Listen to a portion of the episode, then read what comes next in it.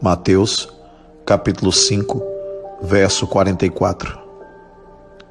Fazei o bem aos que vos odeiam, e orai pelos que vos maltratam e vos perseguem, para que sejais filhos do vosso Pai que está nos céus. O que caracteriza a tua filiação, a tua ligação, a tua sintonia, a tua comunhão com Deus. O que te faz filho dele verdadeiramente é a tua capacidade de viver o bem, mesmo diante do mal, mesmo diante da perseguição, mesmo diante dos maus tratos. É a capacidade de responder com o bem o ódio que lançam contra você. Tais pessoas as que odeiam, as que maltratam e as que perseguem terminam solitárias.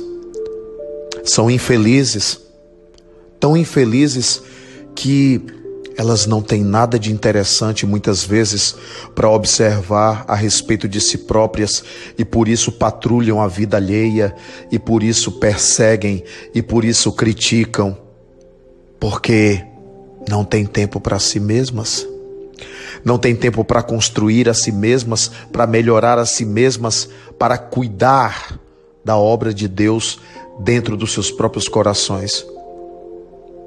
Faça o bem então. Ore com fervor. Acenda a luz, porque treva nenhuma resiste à luz. Onde há luz, não há trevas. E onde há o bem, há uma força descomunal que fala muito mais alto no silêncio do gesto. O exercício da caridade é esse bem que você pode realizar transformando o mundo e aplacando o ódio nos corações dos homens, e oferecendo esperança, e oferecendo fé, e oferecendo a crença de que ainda existe bondade neste mundo através de alguém. E de que Jesus ainda age. Em espírito, ele ainda age, ele ainda usa os seus instrumentos sobre a face da terra, e esse instrumento é você, quando você faz o bem, mesmo ao que te odeiam, e quando você ora, mesmo aqueles que te maltratam e te perseguem.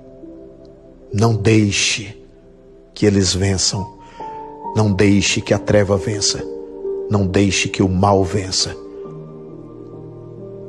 mais do que nunca, neste mundo de hoje, nós precisamos da vitória do Evangelho, do Evangelho na atitude.